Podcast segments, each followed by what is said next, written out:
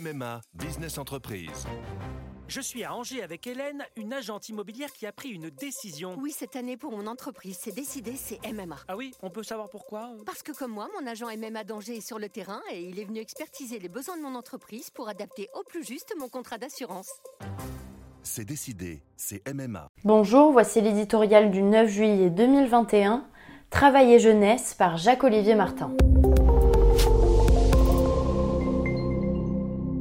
En France, 20 ans n'a jamais été le plus bel âge de la vie pour travailler. Pas plus aujourd'hui qu'hier.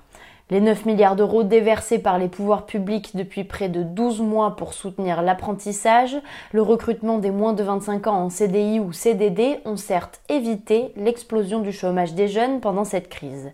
Mais ils n'ont en aucun cas guéri la France de son incapacité à donner du travail à sa jeunesse.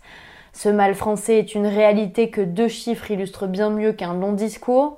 Le chômage des moins de 25 ans est 5 points supérieur à la moyenne européenne et le taux d'emploi y est 5 points inférieur. Autrement dit, les jeunes sont moins nombreux à entrer sur le marché du travail qu'ailleurs, et ceux qui se lancent dans le grand bain ont plus de mal à trouver un job, 7 ans en moyenne pour décrocher un CDI, qu'en Allemagne, en Angleterre, aux Pays-Bas. Alors que faire? Dépenser des milliards en emplois aidés Créer un RSA jeune comme la gauche l'appelle de ses voeux? Assurément non. Le traitement social et l'assistanat n'ont jamais démontré leur efficacité. En matière d'emploi, mieux vaut apprendre à pêcher que de se contenter d'attendre son poisson.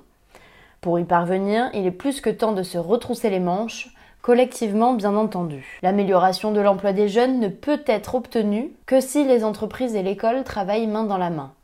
Le meilleur exemple est l'apprentissage qui débouche sur un métier et une embauche pour 80% des bénéficiaires. Il faut aller plus loin, accélérer dans ce domaine.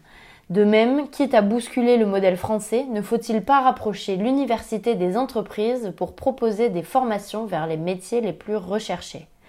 Gagner cette bataille, c'est offrir à la jeunesse de l'espoir et cette confiance indispensable pour construire une vie.